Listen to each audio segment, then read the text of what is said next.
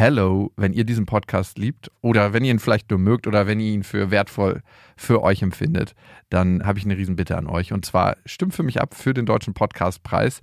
Der Jakobsweg ist nämlich in der Kategorie bester Ratgeber drin. Und das ist ein Publikumspreis. Das heißt, da brauche ich euren Support. Ihr würdet mir einen Riesengefallen tun, wenn ihr euch die drei Minuten Zeit nehmt, mal kurz im Internet vorbeischaut unter deutscher-podcastpreis.de und da findet ihr eben den Jakobsweg und einmal eure Stimme da lasst. Die Infos findet ihr auch nochmal in den Show Notes. Vielen Dank an euch und viel Spaß mit der Folge. Ah, ah, ah, oh fuck. Ah. Ist das normal, dass es das so weh tut? Wir können nur heilen, was wir fühlen können. Und wir können nur fühlen, was wir uns anschauen können.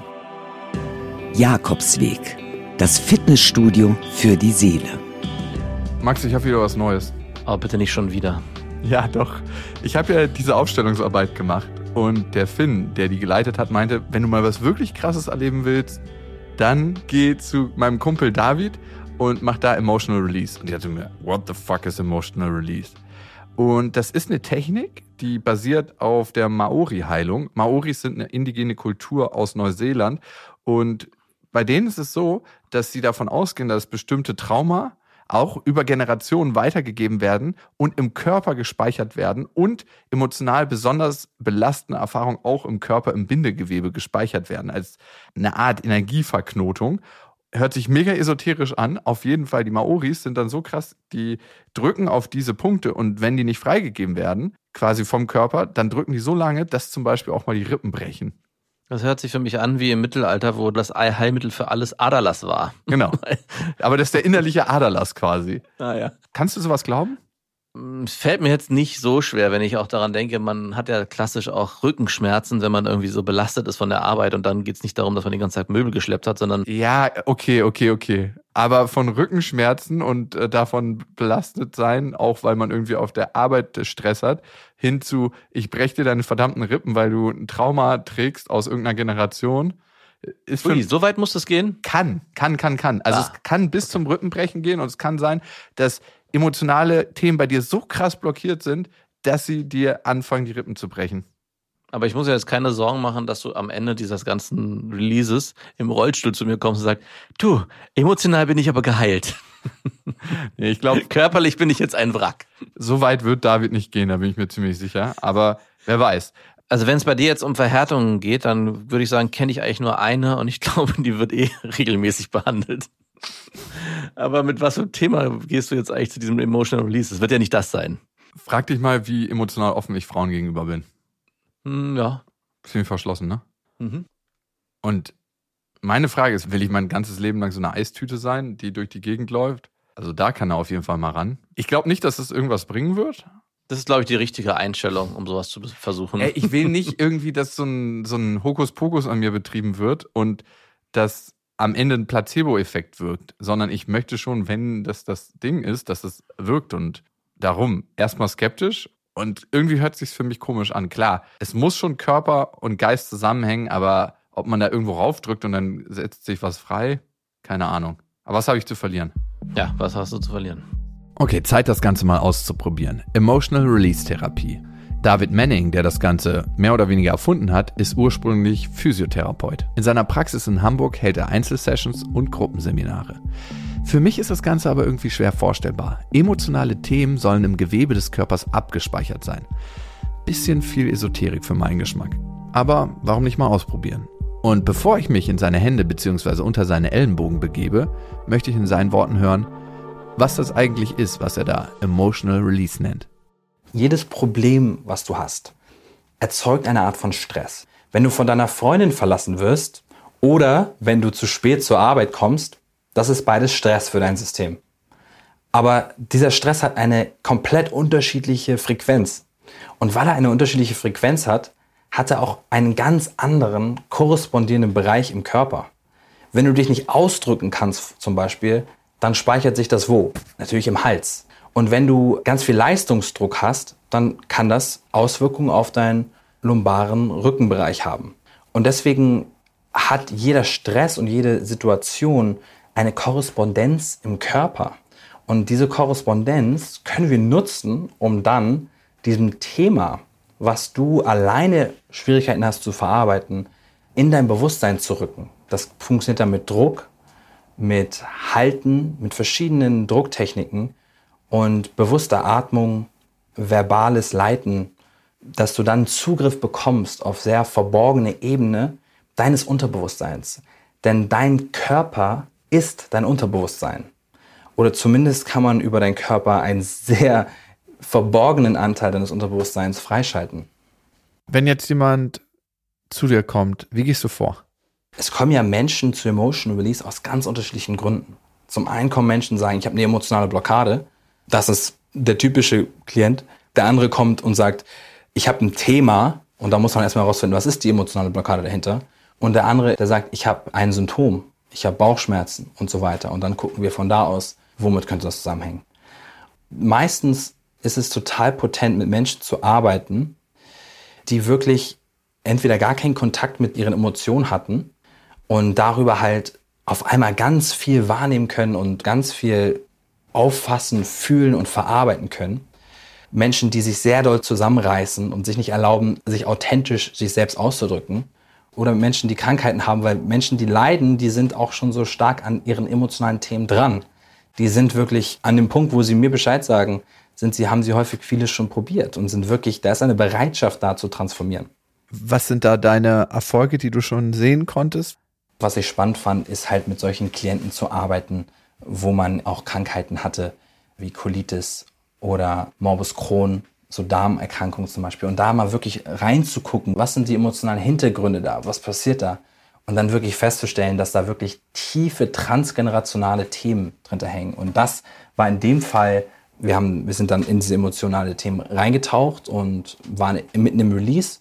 Und dann hat sie gesehen, war sie auf einmal wie ein Mann und hat so die emotionale, traumatische Erinnerung von ihrem Großvater durchgespielt und war in einem KZ. Also sie hat im Endeffekt emotionale Themen von ihrem Urgroßvater durchgespielt, die er nicht verarbeiten konnte, die dann weiter vererbt werden. Und das ist immer total aufregend, ne? weil du denkst so, okay, ich bin ja mein eigener Mensch, ich habe ja, ich bin so und ich habe meine eigenen Themen und wenn ich auf die Welt komme, dann bin ich ein ungeschriebenes Blatt und dann kommt Kindheitstraum. Aber so ganz funktioniert das halt nicht, sondern wir sind halt wirklich eine Emergenz aus unseren Eltern, Großeltern und Urgroßeltern. Wir sind eine Weiterführung mit den gleichen Bausteinen. Wortwörtlich sind wir aus dem Genmaterial gemacht. Aber irgendwie trennen wir das, wenn es dann um die emotionalen Themen geht. Sagen wir, nee, nee, ich bin was komplett anderes, ich bin was ganz Neues. Leider nicht. Und die Themen haben sich dann auch nach wenigen Monaten aufgelöst. Die Krankheiten scheinen bei nirgendwen so richtig komplett 100% weg zu sein, sondern eine Krankheit scheint immer eine Art Disposition zu sein, wie emotionaler Stress verstoffwechselt wird im System. Aber es wurden auch da deutliche Verbesserungen. Also sie hat gar keine Probleme mehr mit der Krankheit, meint sie. Das klingt auf jeden Fall jetzt richtig abgespaced. David redet von transgenerationalen Traumata. Er sagt, dass traumatisierende Erlebnisse im Erbgut an die nächste Generation weitergegeben werden können. Diese nicht verarbeiteten Emotionen können laut David eine der Ursachen für Krankheiten sein. Eine gewagte These das größte Problem, was Menschen haben, ist, dass sie versuchen, das Bewusstsein und den Körper immer zu trennen. Ne? Die sagen, ja, die DNA und der Körper, der ist von Mama, aber der Rest nicht. So und dann guckt man aber auf die Nase ne? und auf die Augen und die sind von Mama und Papa und Großpapa und alles, was du hier, was hier sitzt, ist aus dem Material wortwörtlich physisch geschaffen. Die Gene werden ja weitergereicht auf eine Art und Weise, um das Leben zu erhalten. Also du willst ja Ressourcen bekommen von deiner Oma, von deinem Opa, Tendenzen bekommen, die denen geholfen haben zu überleben. Und das tun wir auf der physischen Art und Weise. Aber was wir halt nicht verstehen, ist, dass wir das auf, genau auf emotionale Art und Weise halt auch bekommen. Weil diese Überlebensstrategien, die uns helfen, mit der Umwelt zu interagieren, das sind diese emotionalen Ebenen. Das ist ein Teil von dem Überlebensprogramm, was wir in uns laufen haben. Du bist eine Weiterführung. Du trägst Eigenschaften von der vorherigen Version mit dir, lässt aber auch bestimmte Ebenen fallen.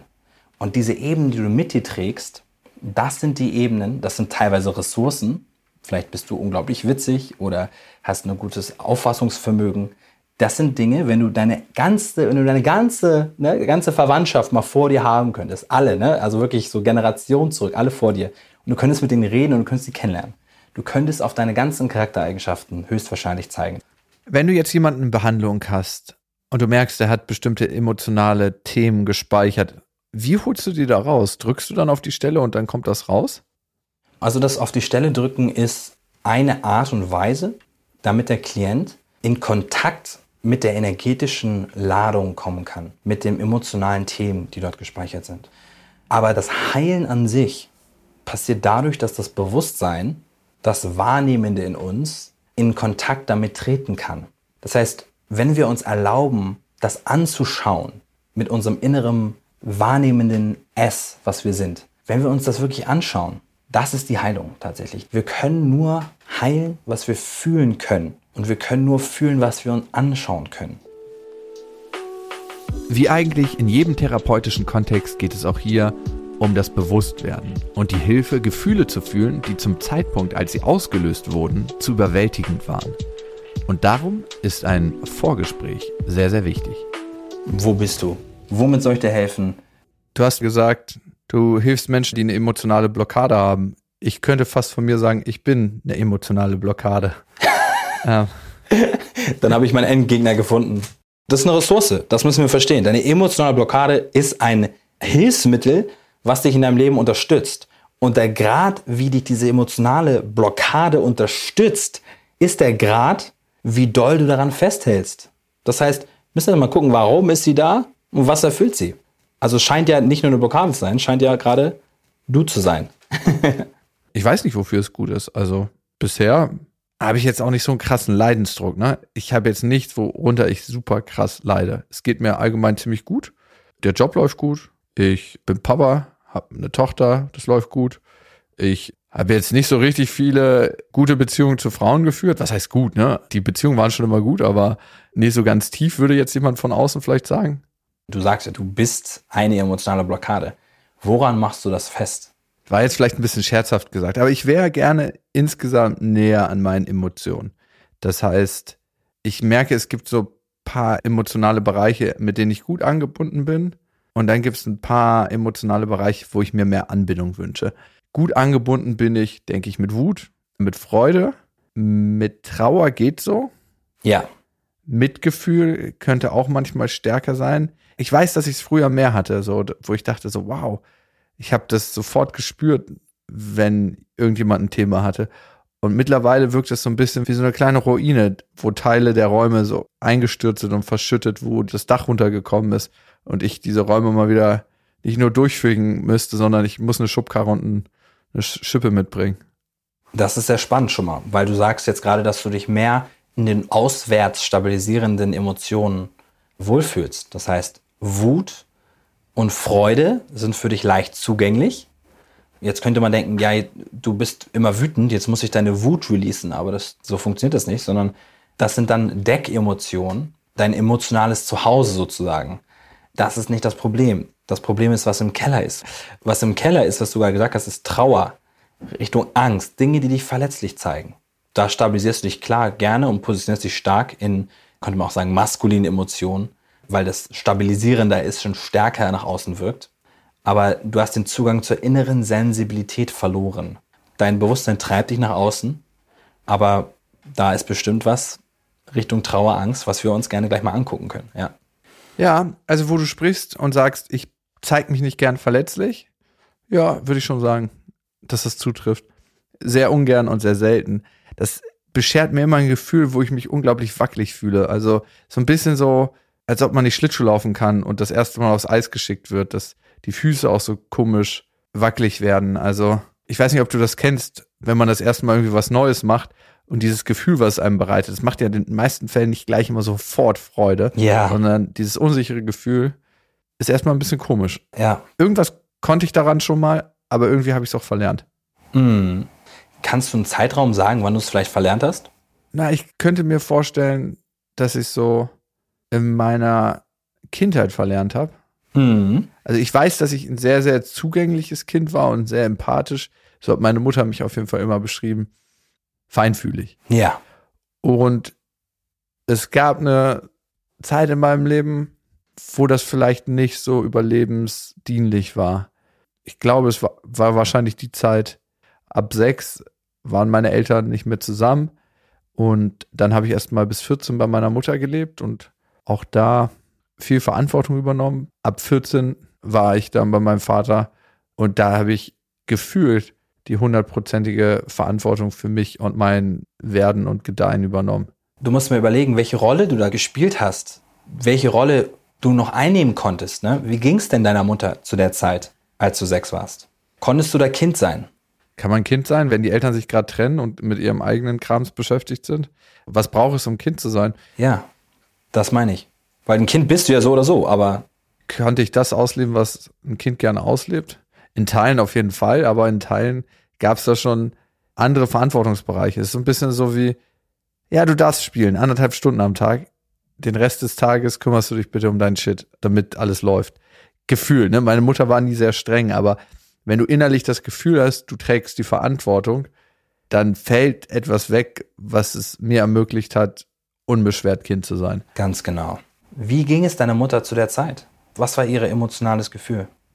Traurig, aufgelöst war sie oft, eher instabil, verunsichert. Was könnte ein kleiner Jakob denken, der so viel Verantwortung übernehmen muss und sieht, meine Mutter ist traurig, ängstlich, zerbrechlich? Was könnte dieser Jakob über seine eigene Trauer, seine eigene Angst und Zerbrechlichkeit denken? Die hat hier keinen Platz mehr. Genau. Ich möchte dir einfach einen Moment geben, hier das einfach da kurz reinzuatmen, weil es ist wichtig zu wissen, dass du da anfängst mit einem tieferen Teil zu kommunizieren, wenn du den Satz sagst. Ja, wenn du mich heute fragst, warum ich immer so eine Wut auf Menschen habe, die so ängstlich und zerbrechlich, ich nenne sie immer Opfer sind, Hm. äh, wahrscheinlich, weil vor langer Zeit dieses Gefühl in mir irgendwann nicht mehr sein durfte. Ja. Ich merke auch jetzt, dass ich das nicht so gerne habe. Also ich will es einfach auch gar nicht so fühlen. Was fühlst du denn, wenn du das, wenn du das wahrnimmst? Ist es Scham oder was nimmst du wahr? Ich will nicht, dass sich die Pforte öffnet. Das ist so ein bisschen wie als ob so eine Art Sprudelwasserflasche geöffnet wird, kurz unter meinem Kehlkopf und ich den Druck selber zurückhalten muss. Und fühlst du dich denn sicher genug, jetzt gerade in dem Moment mit mir, um diese Sprudelwasserflasche aufzumachen? Schwierig zu sagen. Mein Verstand sagt mir, was ist daran schlimm, ne? Aber ich glaube, genau der Verstand hat jahrelang dafür gesorgt, dass die Sprudelwasserflasche zu war. Ja, Ich fühle mich meistens noch nicht mal alleine sicher genug, das aufzudrehen. ja. Wenn ein Kind im Alter von sechs Jahren durch eine Trennung geht, glaubt das Kind, es sei verantwortlich dafür, dass die Eltern sich trennen und trägt dann diese Verantwortung auf den Schultern.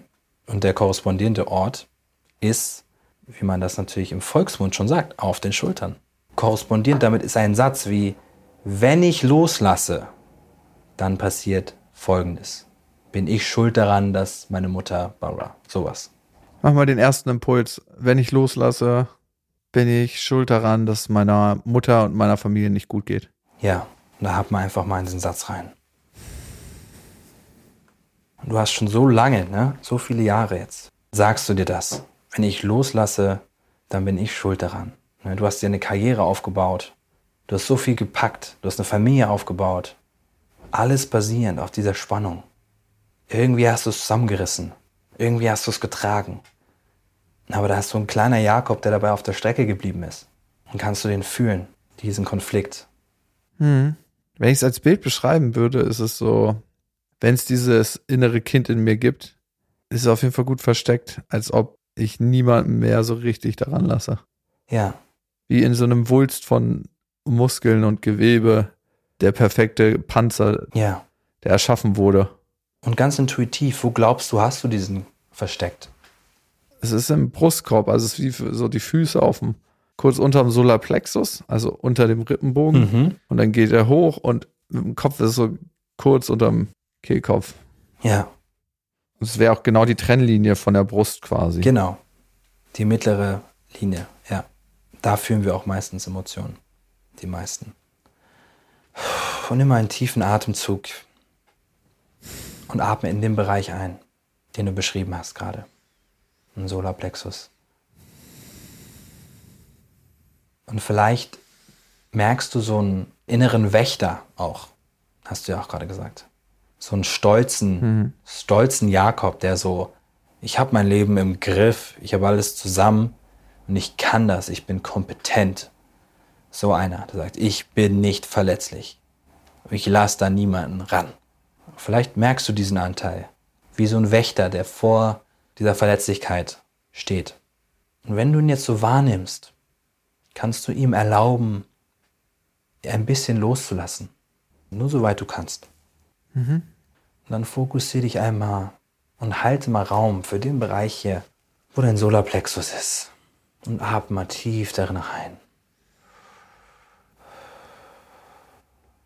Und spür mal diese Verlorenheit, die da vielleicht lauert.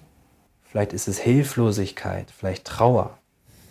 Ist auf jeden Fall beides. Also, ich weiß, dass ich mich als Kind oft hilflos gefühlt habe. Da war auch Trauer. Die habe ich mir aber relativ schnell verboten.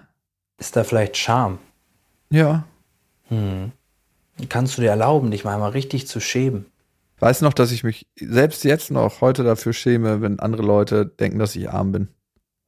Und sprech mal nicht über die Emotion, sprech mal von der Emotion. Wenn man Max fragen würde, ist das mein größtes Problem. Dass ich hervorragend darin bin, über Emotionen zu sprechen, aber nie wirklich von. Geschweige denn das Gefühl, besonders wenn es nicht so angenehm ist, zu fühlen. Also lasse ich mich eigentlich nie auf das Gefühl ein. Und am Ende geht es im Leben immer um das Gefühl. Es ist das, was uns lebendig macht. Das weiß ich aus der Theorie.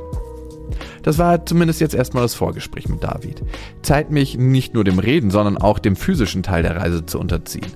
Es kann ziemlich schmerzhaft sein, aber David hat mir versichert, dass bei mir keine Rippen gebrochen werden. Zumindest schon mal was. Ich reise mit dem Zug nach Hamburg. Dort hat David im Hinterhof eine Art Atelierpraxis. In der Mitte des großen Raumes liegt eine einzige Matratze, auf die ich mich setze. Wir hatten dann noch einen Moment letztens. Es hatte mit dem Schlüsselsatz zu tun, den du gesagt hast, dass du die Verantwortung übernommen hast. War das das, das Wichtigste? Ja, also es ist ein Schlüsselsatz in meinem Leben, dass ich sehr früh die Verantwortung übernommen habe. Und wie zeigt sich das jetzt momentan auf deine Beziehung aus? Also woran merkst du das jetzt gerade zum Beispiel? Landest du häufig in einer Rolle, in der du nicht empfangen kannst? Ich habe richtig Probleme mit Nehmen von anderen Menschen, speziell von Frauen. Also ich gebe gerne, es fällt mir leicht. Da fühle ich mich sicher, aber so nehmen, das macht mich immer so ein bisschen unsicher.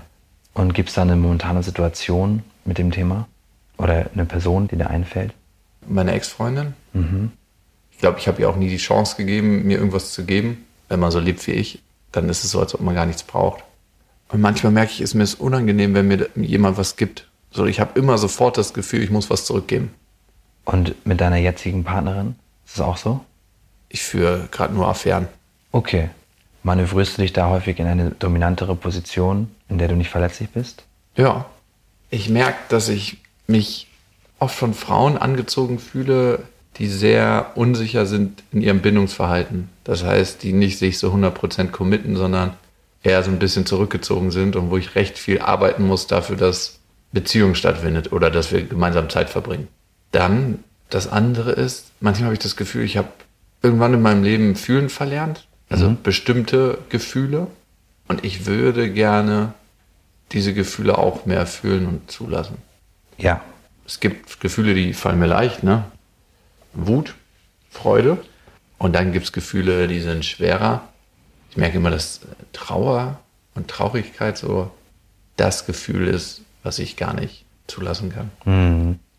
Das ist ein Teil in mir, der ist ein Loser. Ja. Und da ist ein Teil in mir, das hat sich als Opfer gefühlt. Und darf dieser Loser, der ein Teil von dir ist, noch existieren? Nein. Wie ist deine Beziehung zu diesem Loser? Zeigst du auf den und sagst so, was ist das für ein Lauch? Nee, den habe ich mir in die Ecke gestellt und wenn er sich entschieden hat, was an seiner Situation zu ändern, kann er wieder gerne mitmachen. So würde ich sagen. Findest du, dass, dass es annehmen ist? Ich spalte den ab. Weil du hast eine Bedingung, ne? Ich liebe dich, wenn. Oder ich nehme dich an, wenn du das und das gemacht hast. Meine Bedingung erfüllst quasi. Ein bisschen die Beziehung, die ich vielleicht zu meinem Vater gelebt habe. Dass ich immer dachte, ich muss mutig sein und Großes vollbringen, um angenommen zu werden. Und in meinem Verband, in dem ich gelebt habe, hatte ich auch immer den Eindruck, Aber hey, wenn man mal ganz ehrlich ist, ich habe nicht das Gefühl, dass so viele Leute gemocht und geliebt werden fürs gar nichts tun. Das ist ein spannendes Weltbild, ne? Also das ist ja auch einfach so, dass in der Gesellschaft, USA besonders bekannt dafür, nicht nur wirst du nicht geliebt, wenn du nichts machst, du bist auf der Straße. Ne? nicht nur hast du kein Hartz IV, sondern du bist dann wirklich so. Also das ist noch existenzieller Ja. quasi, dieses Problem. Nichts machen und geliebt werden. Was braucht es denn von dir, damit du diesen Anteil wahrnehmen kannst und lieben kannst? Das erste, was mir kam, war die Erlaubnis, nicht mehr in der Ecke stehen zu müssen. Vielleicht auch mit dabei sein zu können. Das ist jetzt eher so ein Bild, was mir kommt. Ja, das ist super, ja. Das ist schon eine gute Antwort. Und welche Schätze verbirgt dieser Anteil, die du dir noch nicht erlaubt hast? Entspannung, Gelassenheit, Ja, in mir selbst ruhen, anderen Entspannung geben. Ich glaube, weil wenn man das selber in sich trägt, ne, dann verlangst du das auch immer von deinen Mitmenschen. ja, Also ich habe jetzt erst, nachdem ich drei Jahre mit meiner Ex-Freundin auseinander bin, gecheckt, dass ich sie immer angetrieben habe für Dinge, die in mir angetrieben waren. Ne? Also Ich habe mir selbst keine Pausen gegönnt, darum habe ich ihr auch wenig Pausen gegönnt. Ich habe immer meinen Antrieb auf sie projiziert und gemeint, sie müsste mindestens genauso viel machen. Nun hast du aber auch ein, ein Business und ein Leben, in dem dein Antrieb ganz viel Tolles gebracht hat, ganz viel Großes gebracht hat.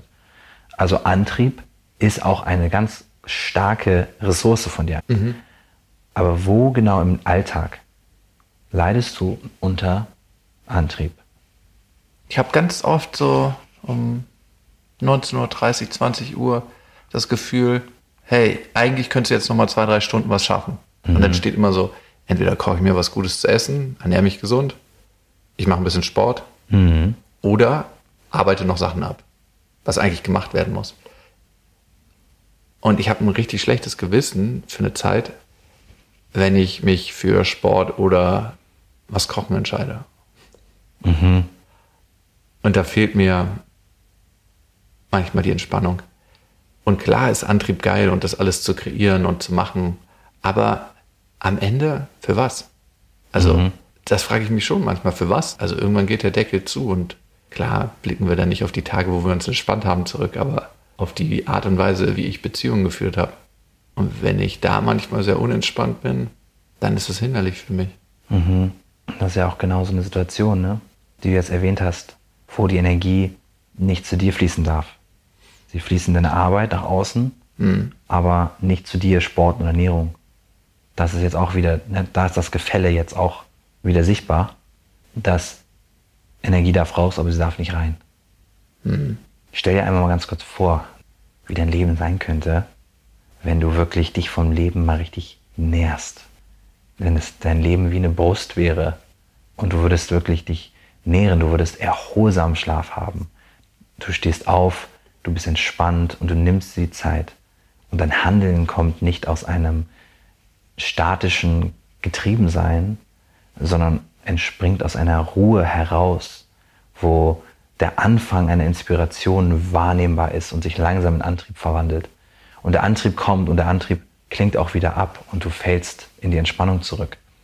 Wie viel mehr Farben, wie viel mehr Intensität das Leben haben kann, weil du kannst dann in eine neue Tiefe eintauchen in dir selbst, die du jetzt gerade nur an der Oberfläche kratzt, weil du immer wieder auf diese Oberfläche gehst, wo diese Motivation, unser Drive ist. Kannst du dir das vorstellen, so ein bisschen, was da, was da sein könnte? Kognitiv, rein vom Verstand her verstehe ich das, ne? Aber ich fühle es halt nur. Ja. Aber es gab Momente, wo du mal richtig entspannt warst, oder? Kurz nach dem Orgasmus. Kurz nach dem Orgasmus, genau. Nach dem Saunagang vielleicht? Nach dem Saunagang. Sport, wenn ich richtig erschöpft bin. Darum ist Sport für mich auch ein ganz wichtiges Tool. Wenn ich mit einer Person zusammen bin, die ich sehr mag, dann entspanne ich mich auch. Also in Beziehung. Es fühlt sich manchmal so an, als ob es so ein Berg ist und die Oberfläche ist so glatt und ich komme nicht rüber und ich rutsche immer wieder runter an den Anfang. Vielleicht gewinne ich ein bisschen an Höhe, aber manchmal fühlt sich das so an, als ob dieses Thema so ein Riesenberg ist. Genau. Und welches Thema meinst du jetzt? Wie ich meine Gefühle wieder fühle, wie ich auch das Opfer in mir zulasse, den Verlierer, den Loser. Ja. Und damit, glaube ich, stellen sich auch andere Themen ein. Also das hängt ja alles zusammen. Ja. Dass ich mich manchmal einsam fühle in der Art, wie ich Beziehungen führe, weil ich mich nicht so tief einlasse. Das ist eine andere Art, wie die Energie nicht zu dir fließt. Weil die Verbindung auf die Art und Weise nicht zu dir fließen kann. Ja. Fassen wir nochmal zusammen. Ich habe ein Problem mit Opfern, also mit Menschen, die sich als Opfer darstellen und mit meinem eigenen Opfer in mir. Und damit Zuneigung, speziell von Frauen, anzunehmen. Beides hängt wahrscheinlich zusammen. Dann geht das Gespräch weiter und wir kommen auf meine Ex-Freundin zu sprechen, wie wir uns im Club kennengelernt haben und ich, so crazy es klingen mag, dort schon unsere Zukunft gesehen habe. Wie ein Tunnel, durch den ich durch muss. Es war irgendwie kein angenehmes Gefühl, aber ich wusste, ich muss durch diesen Tunnel gehen. Es klingt crazy und wenn mir das jemand erzählen würde, würde ich so denken, auf gar keinen Fall, du spinnst, aber ich kann mich noch genau an das Gefühl erinnern und es war deutlich. Ich sagte immer, wie ich den Tunnel gesehen habe. Es war mehr so, alter Schwede, ey, das wird ein steiniger Weg und der wird super anstrengend. Mhm. Und klar gibt es immer mal wieder an einem Baum eine Banane, die du pflücken kannst oder einen reifen Pfirsich. Mhm. Aber am Ende ist es einfach so ein verdammt steiniger Weg. Was fehlt? Ich habe sehr früh gelernt, dass ich verantwortlich bin für die Probleme und Themen, Themen von anderen. Ich glaube, ich habe das Gefühl gehabt, ich übernehme auch mit für sie Verantwortung. Mhm. Da sind wir wieder bei dem Energiefluss. Ne? Ja, genau. Darum das- geht's. Darüber reden wir die ganze Zeit. Das hat sich schwer angefühlt. Und das macht natürlich auch, dass wir eigentlich nicht in Beziehung gehen. Ne? Also in dem Moment, wo ich mich dafür verpflichtet fühle, all ihre Themen und all das, was in ihr steckt, mit für mich zu lösen und auf mich raufzuladen, ne? nehme ich sie ja gar nicht als selbstständig wahr und als fähig, ihre eigenen Sachen für sich zu lösen. Ganz genau. Aber diese Rolle, mit der du da in Beziehung gegangen bist, gehst du immer noch einen Großteil deines Lebens in Beziehung. Denn das ist die Rolle, die dich davon abhält, deine Emotionen zu fühlen. Was für eine Dynamik bei mir läuft, ist zum Beispiel meine Ex-Freundin, dass ich das Gefühl hatte, dass sie immer das Opfer in Beziehungen war oder in den Affären, die sie mit Männern hatte, dass die Männer eigentlich die Oberhand hatten und definiert haben, ob sie das weiterführen möchten oder beenden möchten und sie musste sich nach dem richten. Und dafür habe ich immer so viel Verachtung. Und dann gucke ich auf mein Leben, was ich für eine Beziehung führe zu Frauen und ich verachte sie für ihr Verhalten und produziere selber solche Situationen mit meinem Verhalten zu Frauen. Ja. Und das sind immer genau diese Situationen, die ich bei meiner Mutter verachtet habe. Wenn sie mit irgendwelchen Typen in Beziehung war, ach, die Peinlichkeit Nummer 6 in unserer Straße, meine Mutter war die mit den wechselnden Freunden und Partnern. Dass ich meine Mutter dafür immer verurteilt und verachtet habe.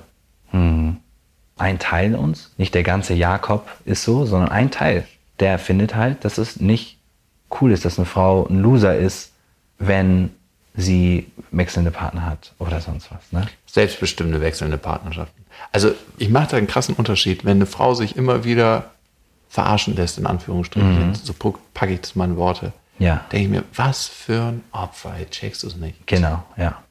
Ist nicht Liebe und wenn es nicht Begegnung ist, ohne Bewertung, führt es nicht zur Heilung. Und deswegen erlauben wir jetzt uns mal, diesen Teil bewertungsfrei zu begegnen, einfach mehr in diesen Teil reingehen, der sagt Opfer, Opfer. Weil das ist der Teil. Das ist der, das Element. Wo fühlst du das, wenn du, wenn du das sagst, dieses, oh, dieses, das ist, ist ja auch in mehreren Aspekten bestimmt vorhanden in deinem Leben, wo du sagst, dieser Anteil, wenn Leute sich so verhalten und sich so klein machen und sich so, oder das machen, sich abziehen lassen, oh, das ist so, Ja, ich nenne dir mal mehrere Situationen und ich kann dir dann sagen, wo ich es fühle. Also mein einer bester Kumpel hat sich von seinem Stiefvater abzocken lassen. Der schuldet ihm jetzt 150.000 Euro. Und wenn ich das fühle, ist so in meinem Kehlkopf. Ich denke richtig, dass ich den richtig zu Preis schlage, wenn ich den das nächste Mal sehe. Ja. Nicht mein Kumpel, sondern ich nehme für ihn Verantwortung. Und das ist so ein Gefühl, so eine Art, als ob mein Hals dick wird. Dann gibst du meinen besten Freund Max. Der ist auch manchmal ein Opfer. Und das ist so ein bisschen so, als ob es so von der Brust runterdrückt. Also vom Hals auf, aufs Schlüsselbein. Und dann so die Brust runter, fast schon. Und dann ist so ein Energieball im Solarplexus. Und dann gibt's mein eigenes Opfer. Und das kribbelt fast schon hinter meinem Gesicht. Und nun soll es tatsächlich mit dem physischen Teil der Behandlung losgehen. Weil es davor richtig krass geregnet hat, musste ich meine ganzen Sachen ausziehen und nur meine Unterhose anbehalten. Ich liege nun also auf seiner Matratze in meiner Unterhose bekleidet und David legt los. Und dann atme einmal tief ein in den Körper. Ah. Genau so. Und dann lass mal nochmal dieses Gefühl zu. Die sind Opfer. Was würdest du deinen Kollegen gerne sagen? Reiß dich mal zusammen. Ist das mit Wut verbunden, das Gefühl? Ja, manchmal. Mhm. Und fühl, jetzt gerade, fühl mal, wo fühlst du das im Körper? Im Bauch. Mhm. Bisschen in den Fäusten und im Nacken, so wie so ein, so ein Haarkamm, der hochgeht. Und atme tief da rein. Erlaub dir mal tiefer in den Körper hier zu sinken. Und würdest du gerne Fäuste machen? Ja. Mach mal Fäuste hier, genau. Aber was willst du eigentlich mit dem Opfer machen? Würdest du es eigentlich gerne verletzen? Also oft auch mit den Leuten, die dafür zuständig sind, Opfer zu kreieren. Mhm. Und den Opfern, dann will ich immer so sagen, oh Mann, reiß dich mal zusammen und mach was. Mhm. Und fühl mal da rein. Was würdest du da gerne machen? Der geht zu den Tätern, Mhm. der Impuls. Und geht auch Teil der Zerstörung auch Richtung Opfer? Ich glaube, meine Missachtung und mein Ignorieren dessen und mein Nichtvertrauen in die Fähigkeiten vom Opfer, Mhm. das ist sowas, was letzten Endes das, was Richtung Opfer geht. Mhm. Ich sehe gerade meinen Vater, weil der der Täter war, wenn wenn es meiner Mutter schlecht ging. Zumindest in meiner Vorstellung. Mhm. Wenn er kein Geld rübergeschickt hat oder uns, uns selbst überlassen hat. Mhm. Was würdest du ihm gerne sagen?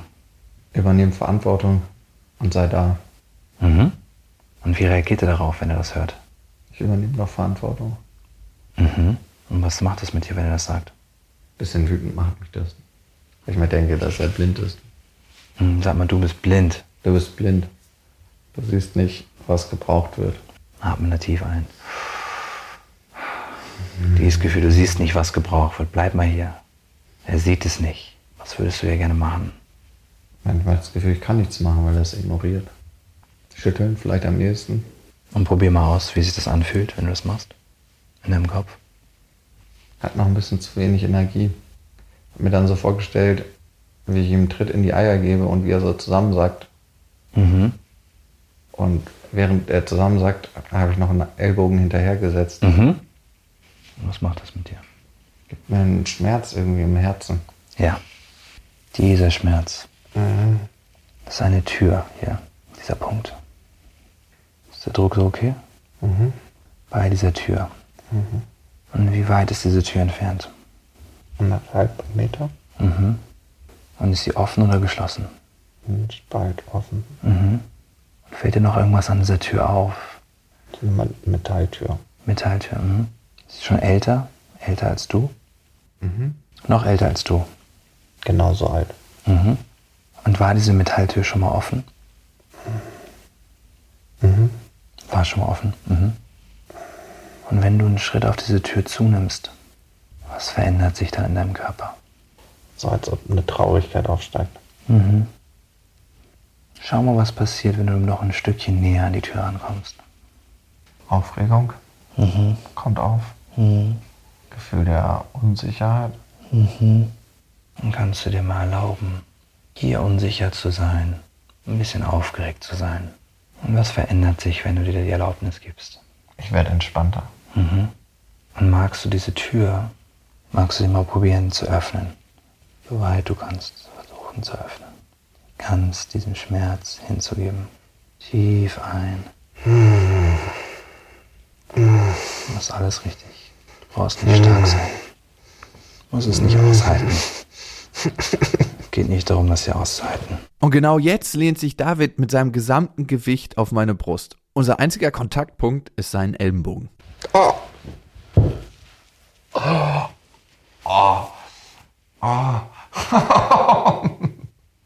Sorry, dass ich gerade lache. Es tut so weh.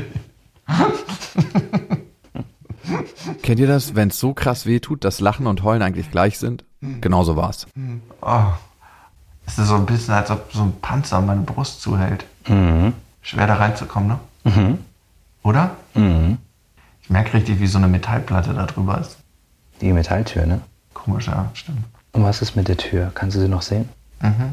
Und wie ist sie auf? Ist sie zu? Was ist mit der Tür gerade? Das ist ein Spalt weit auf, wie eine Miesmuschel, die, die atmet. Mhm. Und erlaub dir mal ganz sanft mit dieser Miesmuschel zu sein und ihr sie atmen zu lassen. Stell dir vor, sie atmet ein, während du einatmest und sie atmet aus. Und kann sich diese Miesmuschel noch ein Stückchen weiter öffnen? Ja. Genau, was nimmst du jetzt wahr in deinem Körper? Die Punkte fühlen sich auf jeden Fall entspannt, wo gerade so raufgedrückt wurde. Was ist mit deinem Kiefer? Ganz leicht angespannt. Hier wird was zusammengehalten, ne? Mhm. Und du kannst mir überlegen, wenn das, was raus will, ist das ein tiefer Ton, ein mitteltiefer oder ein hoher Ton? Mittelhoher. Mittelhoch? Mhm. Super. Und wenn den andere hören könnten, würde die Menschen weg von dir bringen oder näher an dich ranbringen? Näher ran. Mhm. Und welche Botschaft steckt in dem Ton, dass sie sich näher an dich ranbringen würden? Mhm. Ich bin verwundbar. Mhm. Was fühlst du, wenn du das aussprichst? Erleichterung. Mhm. Was verändert sich mit der Tür? Mhm. Sie geht langsam auf. Mhm. Merkst du irgendwas, wenn du die Brust anfasst? Mhm. Ja. Ein Widerstand da ist? Mhm. Ah, Dieses Gefühl, ne? ja. Lass los. Locker lassen? Locker lassen, ja. Ah, ah, ja, ja. ja. Und Halleluja. zu dem ah. locker lassen. Oh, Ist das dein Schmerz hier? oh, ich kann es gar nicht sagen. Ist der älter als du, der Schmerz? Oh, nee, ist mein Schmerz. Mhm. Tief ein. Ah, fuck. Ah. Ist das normal, dass es so weh tut? Ah, fuck. Warum tut das so weh? Da ist Energie gespeichert, ne? Ah, Und komm nochmal zurück zur Tür hier. An dieser Schwelle. Wo ist der Widerstand dieser Schwelle im Körper? am Ellbogen auf der linken Seite. Diese Druckbehandlung wird noch ein paar Mal wiederholt. David sagt, es ist, als ob ich einen Metallpanzer um meine Brust habe, speziell über meinem Herzen. Da ist anscheinend viel Druck notwendig. Und den ist er bereit, mir zuteil werden zu lassen, mit seinem Ellenbogen. Nach weiteren 20 Minuten des Drückens sagt er, er ist fertig. Und ich bin einfach nur erschöpft. Angenehm erschöpft irgendwie auch. Während ich so da liege und mich erhole, sprechen wir nochmal intensiver über ein Thema, das mir maximal unangenehm ist. Meine eigene Verletzlichkeit. Und er gibt mir eine wichtige Aufgabe. David meint, dass es der Schlüssel zu meinen fehlenden Emotionen sein könnte. Und dann passiert etwas, womit ich nie gerechnet hätte. Was mir auch so noch nie passiert ist. Ich versuche, wie immer, es erstmal mit mir selber auszumachen, Dinge zu ordnen. Bis ich es nicht mehr aushalte und naja, einen Menschen anrufe, mit dem ich immer reden kann, wenn in mir Chaos ist. Meinen besten Freund Max. Ich sitze hier im Wald in einem Auto, neben mir mein Laptop, in meiner Hand ein Mikrofon und du bist bei dir zu Hause, in deinem kleinen Kämmerchen und zeichnest auf. Und ich weiß, dass du richtig genervt bist, dass ich dich so spät noch anrufe. Also wenn es einen Menschen gibt, mit dem ich mich verbunden fühle und dem ich wirklich anvertraue, was in mir vorgeht, dann bist du es. Ich weiß gar nicht, wo ich anfangen soll. Jetzt- Ähm, Habe ich ein bisschen Sorge, was jetzt als nächstes kommt.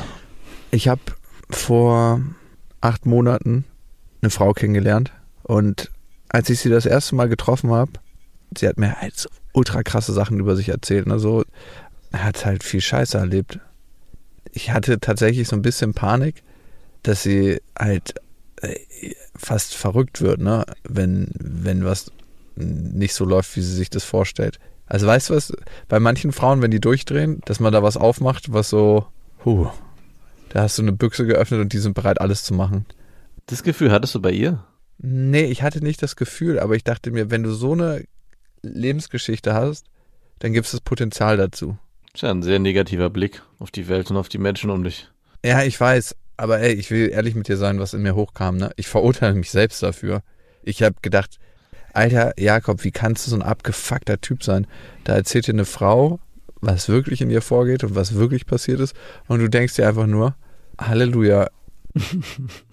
ich habe selber mich sehr krass dafür verurteilt für für das, was ich da gedacht habe und wie ich es empfunden habe. Aber ey, was soll ich sagen, so war's.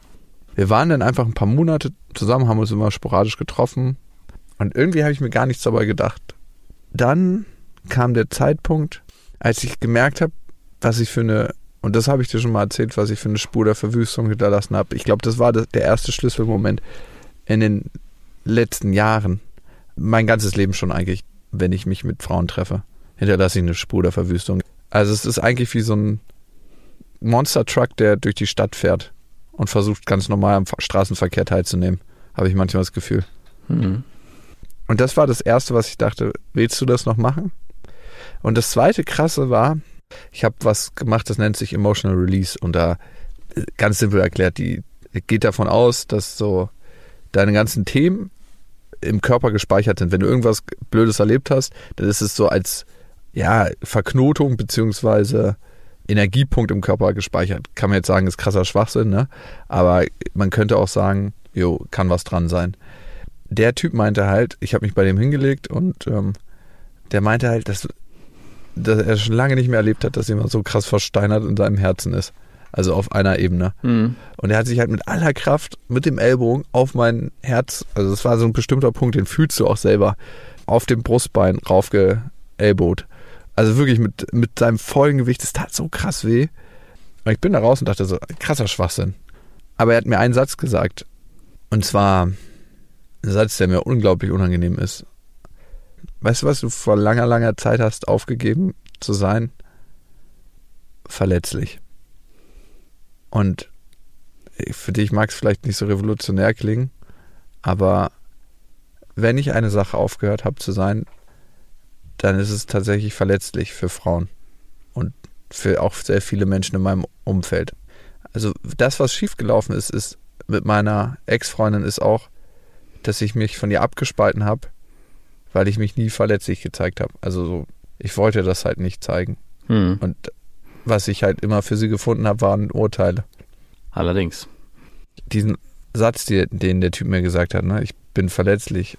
Also, der hat mir eine Sache gesagt. Und zwar, schreib den auf ein Plakat und häng dir den Zettel übers Bett. Und ich dachte mir so, ja, easy kann ich machen, aber ich nehme den dann immer runter, wenn er fern von mir kommt. Weil es gibt eigentlich nichts peinlicheres als so ein Zettel überm Bett. Ich bin verletzlich. Allerdings. Oder? Du ja dann noch Carpe Diem über den Türrahmen hängen. Ey, Ganz ehrlich. Und dieses Ich bin verletzlich, das war mir einfach so unangenehm. Ja. Und er meinte dann, aber genau weil es dir so unangenehm ist, häng dieses Schild auf. Hängt das Schild jetzt da? Ja. Ja? Ja, und ich habe sogar ein E vergessen, das wäre Geil. 50 steht da jetzt drauf. Ich bin 50. Plötzlich. Aber zurück zu der Affäre, die ich geführt habe. Und ich frage mich, ob das irgendwas mit dem, mit dem Schild zu tun hat oder mit, mit der Sache. Auf jeden Fall habe ich gedacht, so wann zeigst du dich eigentlich nicht verletzlich? Ne? Wann, ich ich habe gemerkt, dass ich irgendwann, ja, das passiert mir nie in Affären und vor allem nicht nach so langer Zeit, ne? Ich date nie jemanden sieben Monate und denke mir dann noch, oh, finde ich doch besser als gedacht. Never ever. Hm. Passiert mir nie. Ich weiß auch nicht warum. Vielleicht hängt es damit zusammen, aber irgendwann habe ich gemerkt, dass es doch anders ist so. Ich habe es das erste Mal gemerkt, so richtig, als ich mich mit einer anderen Frau getroffen habe und mit der nicht schlafen wollte, weil ich wirklich deutlich gemerkt habe, das fühlt sich einfach nicht richtig an. Ist diese Person jetzt noch deine aktuelle Affäre? Was unseren Status betrifft, dazu später mehr. Für mich ist entscheidend, haben sich die Gefühle zu der Frau entwickelt aufgrund der Emotional Release Therapie oder unabhängig davon? Schwierig zu sagen. Relevant? Das ist die eigentliche Frage. Ich möchte nochmal tiefer eintauchen, ob die bei mir angewandte Methode überhaupt Effekte haben kann oder vielleicht ist alles auch nur Einbildung. Zur Emotional Release Therapie gibt es noch keine wissenschaftlichen Studien. Dafür gibt es Menschen, die an Körpern arbeiten und Menschen helfen, gesund zu werden. Das für mich am nächsten zur Methode angewandte Berufsfeld ist Chiropraktik. Und darum spreche ich mit Theresa Wand. Sie ist Chiropraktor aus dem Chiropraktikzentrum Berlin. Theresa, wenn du jemanden beschreibst auf einer Party, was du in deinem Berufsfeld machst, was machst du? Ja, also ich bin Chiropraktor und kümmere mich in erster Linie um Wirbelsäulen und demnach auch um dein Nervensystem. Mit was für ein Leiden kommen Menschen zu dir? In Deutschland ist es typischer, dass man in erster Linie mit Leiden kommt, aber ich muss noch mal dazu sagen, dass Leiden nicht unbedingt die einzige Ausgangsvariante ist, dass man zum Chiropraktor kommt, denn der Sinn dahinter ist eigentlich auch zu kommen, wenn man gar kein Leiden hat und symptomfrei ist und äh, zu gucken sozusagen, wie komme ich in mein Optimum, also vom Körper, Geist und Seele, aber auch wenn ich nur den Körper sozusagen benutze als Mittel, dir zu helfen, dich in Einklang zu bringen. Aber ja, wenn Patienten mit Leiden kommen, dann ist es in erster Linie mit Rückenschmerzen. Lass uns nochmal auf dieses Körper, Geist und Seele. Und du wählst ja den Einstieg zu Geist und Seele über den Körper. Ja. Gibt es da eine Verbindung? Aus meiner Sicht oder aus Chiropraktik-Sicht auf jeden Fall. Das ist eigentlich eines der Urlehren mit. Man kann es zurückbeziehen auf das sogenannte Triad of Health. Im Deutschen würde man sagen wahrscheinlich Triangel der Gesundheit, um es platt äh, zu übersetzen. Das heißt immer, wenn man es als Dreieck sozusagen bezeichnet, dass alle drei Seiten zusammen nur dieses Dreieck bilden und alle drei Seiten beinhalten sozusagen emotional, biochemische ja, Stoffwechsel und dann natürlich die strukturelle Seite. Die strukturelle Seite, die ich in dem Moment dann bediene, indem ich mich um die Wirbelsäule beziehungsweise um den Bewegungsapparat kümmere und aber gleichzeitig auch ein Affekt oder eine Reaktion auf die anderen zwei Gebiete habe. Das heißt, die Emotionen und auf die Biomechanik. Das ist eigentlich auch die Basis, die uns allen bewusst ist und präsent ist, dass die Menschen oder die Patienten in erster Linie mit körperlichen Leiden kommen wir auch in erster Linie darauf eingehen und das auch als mal als körperliches Problem oder als körperliches Symptom wahrnehmen, aber im Hintergrund uns eigentlich sehr, sehr bewusst und präsent ist, dass äh, die Biomechanik und die Emotionen immer mit reinspielt. Und das Grundprinzip von dem, ich weiß nicht, ob du es kennst, das Triad of Health, ob dir das was sagt, aber Grundprinzip ist eigentlich immer, wenn du alle drei Seiten hast, zusammen ist es stabil. Wenn eine Seite aus der Balance kommt, die anderen zwei wirken sozusagen gegen und stabilisieren es und balancieren es mit aus. Wenn es zu lange eine Seite aus dem Lot ist. Meistens kommen die anderen zwei Seiten oder eine von der anderen Seite sozusagen auch mit außer Balance und dann dauert es nicht lange, bis die dritte Seite auch nicht ganz im Balance bleibt. Und deswegen ist es eigentlich ziemlich wichtig, dass wenn irgendwas passiert, im Alltag, egal ob das jetzt eine strukturelle Sache ist, also äh, klassischen Fahrrad- oder Autounfall, grob gesagt. Natürlich, ja, das ist eigentlich das beste Beispiel. Wenn du jetzt einen Fahrradunfall hast und du fällst auf deine linke Schulter, das tut in erster Linie strukturell weh und du hast einen Schmerz und du hast eine Verletzung. Aber deine Emotionen werden auch mit einer Rolle spielen. Ob es Angst ist oder ob es irgendwie Wut ist, ja. Oder halt bis hin zu Ohnmachtsgefühlen oder Kontrollverlusten.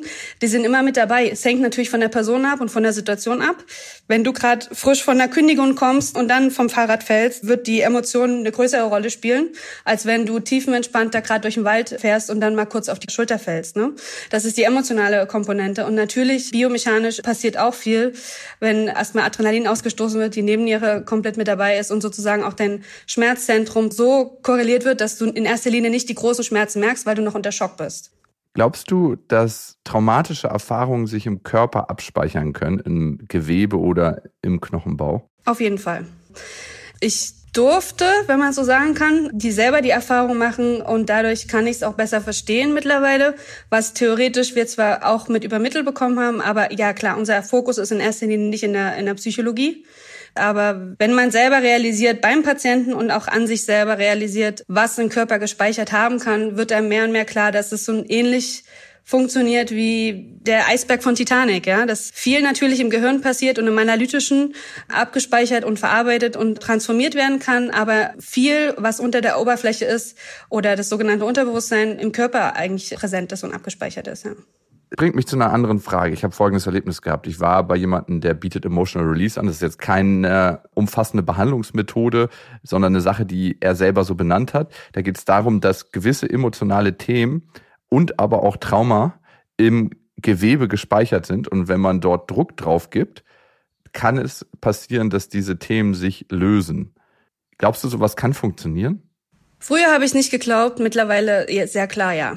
Die Frage ist, glaube ich, eher, in welchem Zustand befindet sich der Patient oder in dem Fall du, wenn du es jetzt warst, und ob dein System oder dein Körper, Geist und Seele sozusagen, bereit dazu ist. Weil der Körper ist meiner Meinung nach das super großes Genie. Und er weiß ganz genau, wie er was verkapselt und wie er was versteckt. Und das ist jetzt körperlich gesehen oft ein Ausdruck von Verspannungen auch. Ne? Also es ist natürlich auch ein Schutzpanzer. Und wenn dein System nicht stabil genug ist, an eine Thematik ranzugehen, wird dir das sehr, sehr gut verkapseln, in Anführungsstrichen, was natürlich auch an die Oberfläche treten kann durch eine größere Form von Druck. Sei das dann jetzt, ein, wenn du richtig auf die Stelle fällst oder äh, eine Form von Unfall oder nochmal ein anderes Schockevent. Das kann das natürlich auch nochmal an die Oberfläche bringen. Aber jetzt einfach, als dass ein Therapeut an eine Stelle geht und massiert, wird es dann nicht unbedingt an die Oberfläche bringen, weil du gar nicht bereit dazu bist und, und dein System gar nicht stabil genug wäre, das jetzt gerade zu verarbeiten. Okay, dann gehen wir mal davon aus, dass mein System zum jetzigen Zeitpunkt stabil genug ist. Ich erzähle Theresa dann die Story von David und ob es überhaupt sein kann, dass er meine Emotionen fühlbar gemacht hat, dadurch, dass er meinen Schutzpanzer aufgebrochen hat. Und ob er mir mit seiner Methode helfen kann, mehr zu fühlen und dass dadurch vielleicht auch die Gefühle zu der Frau entstanden sind oder durchgekommen sind. Die Frage ist, kann das wirklich alles funktionieren? Ich denke schon. Bist du ein Glückspilz? ich denke schon. Also ich meine, also wie gesagt, ich kenne Emotional Release Technik jetzt, oder wenn du es so nennst, sozusagen an sich nicht. Aber ich kann es mir sehr, sehr gut vorstellen, weil es gibt genug andere Traumatechniken, die ähnlich arbeiten. Aber ich probiere es jetzt nicht aus, dass ich mit dem Ellbogen irgendwo mich reinfahre sozusagen. Aber im Prinzip ist es gut für dich, ja, auch wenn es erstmal schmerzhaft ist. Und ich denke schon, dass es zusammenhängt. Also also ich habe ähnliche Erlebnisse, wenn ich hier arbeite mit Patienten und auch oft ungewollte Erlebnisse oder auch, die ich gar nicht vorhersehen kann. Deswegen ist auch Anamnese eines der Hauptpunkte beim Erstgespräch. Und ich weiß, dass auch viele Patienten kommen und erstmal erzählen, ja, und schon aussortieren, ja, ich bin ja jetzt nur hier wegen dem Rücken und alles andere ist uninteressant. Aber genau das ist der Knackpunkt. Alles andere ist genauso interessant. Und es ist auch egal, wie lange es her ist, weil es im Körper gespeichert ist und weil es, wenn es im Körper noch gespeichert ist und wenn es sozusagen, wenn man an die richtige Stelle den Panzer wegnimmt, ist es genauso präsent wie vor 20 Jahren, wie vor 35 Jahren, als genau das Trauma passiert ist, ja. Kann sich der Panzer wieder bilden? Ja. Hattest du schon, dass Leute in deiner Behandlung angefangen haben zu weinen? Auf jeden Fall. Das ist nicht selten, nein. Weil es so schmerzhaft ist? Nein, ähm, das passiert eher bei der Anamnese. Es passiert öfter und die Taschentücher stehen immer bereit. Aber klar, es ist für den Patienten nicht gängig und dass man zum Chiropraktor geht und dann erstmal irgendwie eine emotionale Sache sich öffnet. Ich hatte es gestern erst wieder. Patientin kommt rein und will eigentlich nur mal den Rücken gescheckt bekommen, weil sie von ihrer Yogalehrerin gesagt bekommen hat, du lass doch mal die Wirbelsäule vom Chiropraktor checken, weil es hat auch viel mit Kundalini, was auch immer, anderen Ansichten zu tun. Sie kommt und erzählt mir kurz was und sagt halt auch, ja, ich habe, wenn ich frage, ja klar, ich habe ein Kind bekommen, aber es ist schon fünf Jahre her und ja, ich hatte mal einen Fahrradunfall, ist aber auch schon irgendwie zehn Jahre her. Ich so, ja, das ist egal. Die Zeit spielt tatsächlich überhaupt keine Rolle. Und keine zehn Minuten später waren Taschentücher da und große Tränen und ich habe eigentlich eher erstmal geguckt, dass ich ihr System wieder stabilisiere, dass es nicht in erster Linie dann um Chiropraktik, Knacks, Knacks ging, was man sonst so kennt oder was sie auch erwartet hatte, mhm. sondern erstmal darum geht, das im Körper zu stabilisieren, sodass das, was gerade passiert ist, dieses Schockevent, was hochkam, gut sich integrieren kann für den Moment und mhm. ich hier kurz erklären kann, auch was los ist, was passiert ist, weil man ja meistens erstmal so, oh Gott, was ist jetzt passiert? Kurz auch noch ein, zwei Justierungen gesetzt habe, um das System zu stabilisieren und äh, zu beruhigen, also den Parasympathikus in erster Linie zu aktivieren und ihr dann halt Referrals gegeben habe für Traumatechniken, ja. Wo ich dich schon mal dran habe, kann ich dir auch noch mal was äh, anderes Persönliches fragen. Ich habe mir beide Zehen gebrochen, Nagelkranzbruch jeweils, links und rechts. Glaubst du, das ist Zufall? vor zehn Jahren hätte, oder zehn Jahren, aber vor fünf Jahren hätte ich gesagt, bestimmt. Jetzt würde ich sagen, kein Zufall. Okay. Es ist der gleiche Zeh an beiden Füßen. Nee, es war einmal links, einmal rechts. Große. Große Zeh, ja. Guck dir das mal genauer an. Würde ich schon, also Dinge passieren, aber manche Sachen sind auffällig. Viele Patienten sagen mir auch immer schon von ganz alleine, ohne dass ich sie drauf bringe ja, irgendwie auffällig. Alle Verletzungen sind immer nur an der rechten Seite meines Körpers oder alle Verletzungen sind nur meine Füße oder, ne?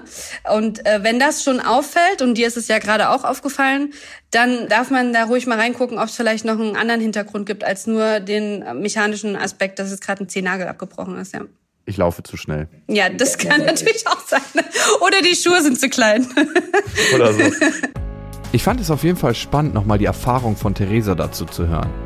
Sie hat mir noch eine Sache mit auf den Weg gegeben. Nicht speziell nur für diese Sache, sondern fürs Leben. Das Bewusstsein ist wichtig, dass unser eigener Körper das größte Genie ist, was wir haben und was es gibt. Unser eigener Körper heilt. Es gibt keinen Heiler draußen, sondern alle wir, egal ob Ärzte, Heilpraktiker oder Schamanen, das sind alles Unterstützer. Unterstützer in dem Sinne, dass sie den Körper anstupsen stupsen, wenn er irgendwo in der Sackgasse gelandet ist. Dass er wieder zurück auf die Autobahn, also Landstraße oder idealerweise Autobahn findet. Und ähm, in erster Linie ist es wichtig, dass wir uns bewusst sind, dass wir oder unser Körper, wie er funktioniert, ein Genie ist. Und wenn er aussetzt, in Anführungsstrichen, wie zum Beispiel, oh, meine Hüfte tut mir weh oder das Knie schon wieder oder ach, immer die Kopfschmerzen, hat es nichts damit zu tun, dass der Körper sozusagen äh, schwach ist, sondern ein Genie ist und bislang sehr, sehr viel kompensiert hat und in dem Moment das Fass einfach am Überlaufen ist und er uns das Signal gibt, hallo, ich kann nicht weiter, jetzt musst du mal bewusst was am Lebensstil oder an der Situation ändern. Für mich war das Gespräch mit Theresa sehr erhellend, um einmal die Verbindung von Körper, Geist und Seele zu verstehen und um meiner Frage näher zu kommen, ob durch diese Release-Therapie meine Gefühle vielleicht erst möglich gemacht wurden oder gar ausgelöst ich bin noch an Max Meinung interessiert, weil Max kennt mich sehr, sehr gut und Max ist zufällig auch mein härtester Kritiker. Und Max, was sagst du? Puh, mit meiner Aderlass-Geschichte vom Anfang lag ich ja gar nicht so weit weg. Fandest du? Ja, ich fand schon das Geschrei und so. Ich vermute mal, dass auch, wenn man nur dran glaubt, auch Aderlass am Ende dazu geführt hat, dass es den Leuten besser ging. Mich hat auch ein bisschen gewundert, gerade der erste, der war mega suggestiv. Ich habe es am Anfang gar nicht so gecheckt. David. David, genau. Aber irgendwann dachte ich so, es fehlt nur noch, dass er sagt, sag mal, siehst du eine Tür? Und ist die aus Metall oder aus Holz? Ah, aus Metall, ich verstehe. Das, das muss eine schwere Tür sein. Und ist sie ein Spalt auf? Hm, ja, sie ist ein Spalt auf. Siehst du jetzt, nachdem ich gedrückt habe? Also ich kam mir mal so ein bisschen vor wie, ja, so, als wäre es Hokuspokus. Aber ich kann nicht leugnen, dass es auch ein bisschen was gemacht hat und vieles davon macht auch Sinn. Also es ist jetzt nicht so, dass ich mich komplett dagegen versperre, aber dass der Körper darauf reagiert, was bei uns psychisch abgeht, ist absolut logisch und auch eigentlich nicht von der Hand zu weisen. Jetzt ist die Frage, wenn wir auf den Körper einwirken, reagiert die Psyche. Also ist das ein Prinzip, was vice versa funktioniert. Und eigentlich müsste es das. Ja, also wenn man sich ganz simpel erklärt, ich meine, das passt vielleicht nicht zu dieser extremen Erfahrung, die du gemacht hast, aber wenn es einem schlecht geht und man sich dann körperlich zum Beispiel betätigt, irgendwie Sport macht oder so, geht es einem oft danach besser.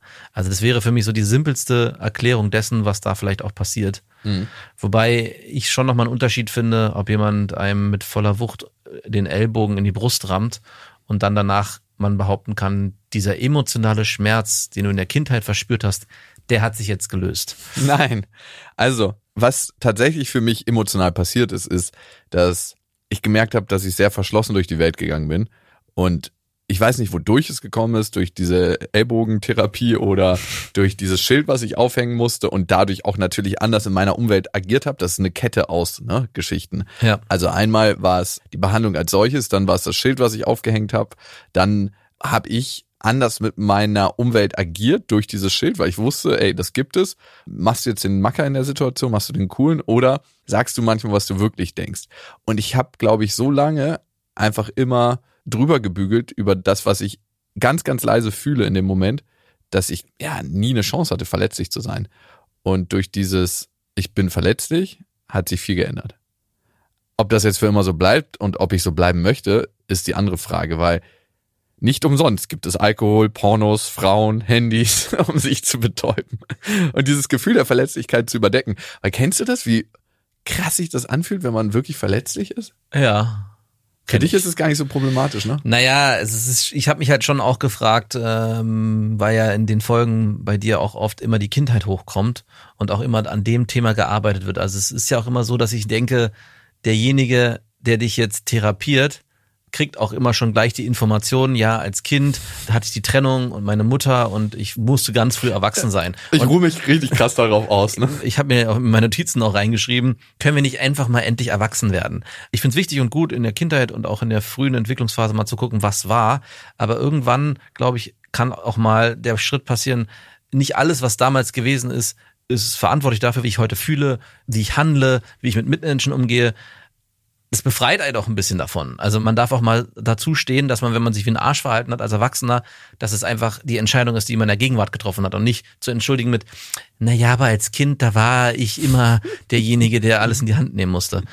Der David hat ja auch diese Informationen sehr früh alle von dir gefüttert bekommen. Also der hat ja einen richtigen Leitfaden bekommen. Ah, okay, ich weiß jetzt, wo ich mich hier langhangeln muss. Und Psychologisches Malen nach Zahlen. Genau. Und ich benutze dann am Ende die Metapher Tür, weil es bei dir auch besonders gut funktioniert, weil da wahrscheinlich eine Tür verschlossen ist. Ich vermute mal, dass auch in jeder Sitzung eine Tür vorkommen wird. Und das macht es mir so ein bisschen schwer. Ich würde gern wissen, ob es vielleicht auch anders funktionieren könnte. Ob der ohne Vorwissen bei dir, und das wäre dann Reiki, den Schmerz fühlt und ihn lösen kann, ohne dass er weiß, was war. Das finde ich viel, viel spannender. Also wenn wir von Emotional Release sprechen, über körperliche Mechanismen, die man anwendet, um dort irgendwie einen Druckpunkt zu lösen, fände ich es viel, viel spannender, ob das derjenige auch kann, ohne Vorwissen, ohne die Geschichte dahinter. Du verlangst die wahre Magie. Ich verlange die wahre Magie, wenn wir schon langsam immer mehr abdriften. Ich rieche schon die Räucherstäbchen. ins esoterisch, in, die, in den esoterischen Glauben. Und das ist im Prinzip auch, was ich mich gefragt habe. Auch das ist eine Form des Glaubens. Also in dem Moment, wo du daran glaubst, dass es funktioniert, wird es funktionieren. Und das ist auch gar nichts Schlimmes. Also im Endeffekt, wenn man von sich davon überzeugt ist, dass was funktioniert, freier Wille, dann darf es auch funktionieren. Und dann ist es auch gut, dass es funktioniert. Und Voll. Also bitte. Also richtig gut sogar. Die Frage ist, die ich mir am Ende gestellt habe. Ne? Also klar habe ich daran geglaubt, Mhm. irgendwann, weil ich dachte, wow, das passt alles so gut zusammen. Und auch mehr und mehr. Also man hat richtig gemerkt, wie du so bekehrt wurdest. Das hat, ich habe noch so ein Om. Tom, was ist los? Ich glaube dir.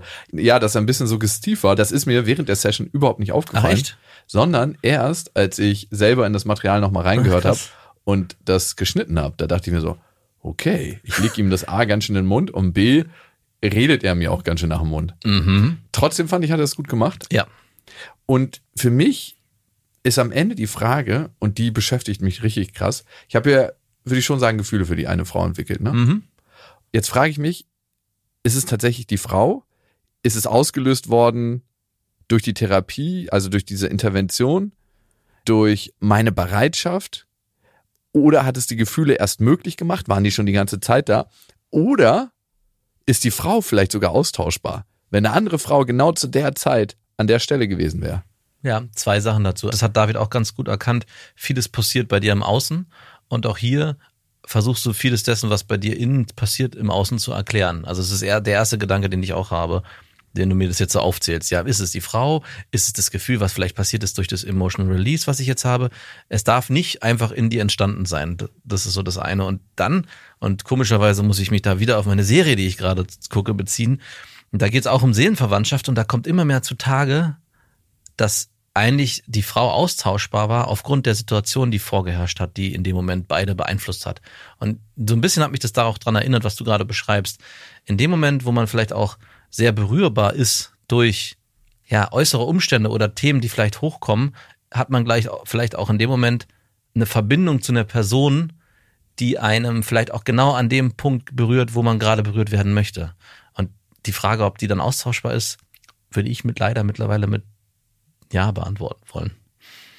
Leider. Das ist sehr schade. Was aber nicht heißt, dass man sie austauschen muss. Und das ist es, glaube ich, worauf es ankommt. Weil am Ende geht es ja um das Gefühl, was man hat. Und am Ende können wir uns alle nur selbst helfen. Das hat Theresa ja auch gesagt. Am Ende hilft uns unser Körper und nicht irgendjemand anderes von außen. Fand ich übrigens ein sehr cooles Bild, auch was David, glaube ich, gesagt hat, dass Medizin eigentlich nur dazu da ist, dem Körper zu verhelfen, dass er sich selbst helfen kann. Also ihn nur anleitet, aber es gibt keine Heilung von außen, sondern der Körper wird eigentlich nur angeregt, sich selbst zu heilen.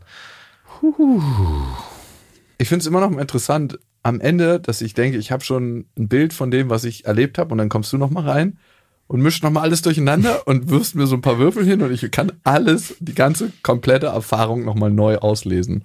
Das ist sehr lieb von dir, danke. Gerne. Und wenn ihr diesen Podcast weiterempfehlen wollt, dann freue ich mich natürlich darüber. Max freut sich nicht, ich freue mich schon und ich freue mich besonders, wenn ihr eine Bewertung hinterlasst. Zum Beispiel bei iTunes ist das möglich. Da könnt ihr was Feines schreiben und Sterne hinterlassen und auch bei den anderen Portalen, bei Deezer, bei Amazon Music, bei Spotify könnt ihr diesen Podcast abonnieren. Ich hoffe, wir hören uns beim nächsten Mal. Danke für eure Zeit. Jakobsweg. Das Fitnessstudio für die Seele.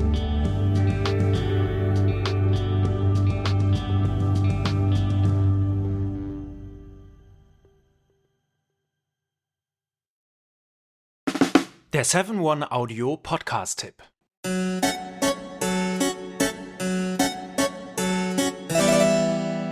Hallo und herzlich willkommen bei Geschichten aus der Geschichte. Mein Name ist Richard. Und mein Name ist Daniel.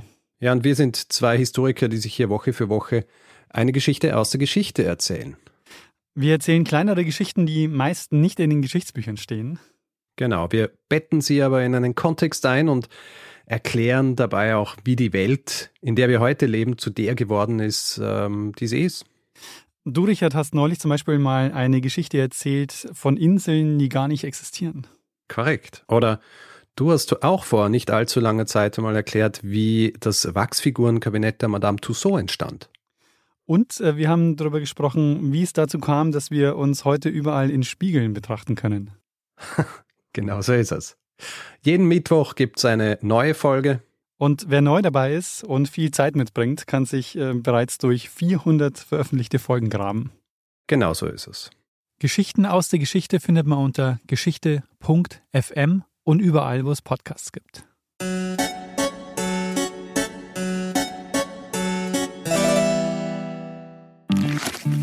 Werbung Ende.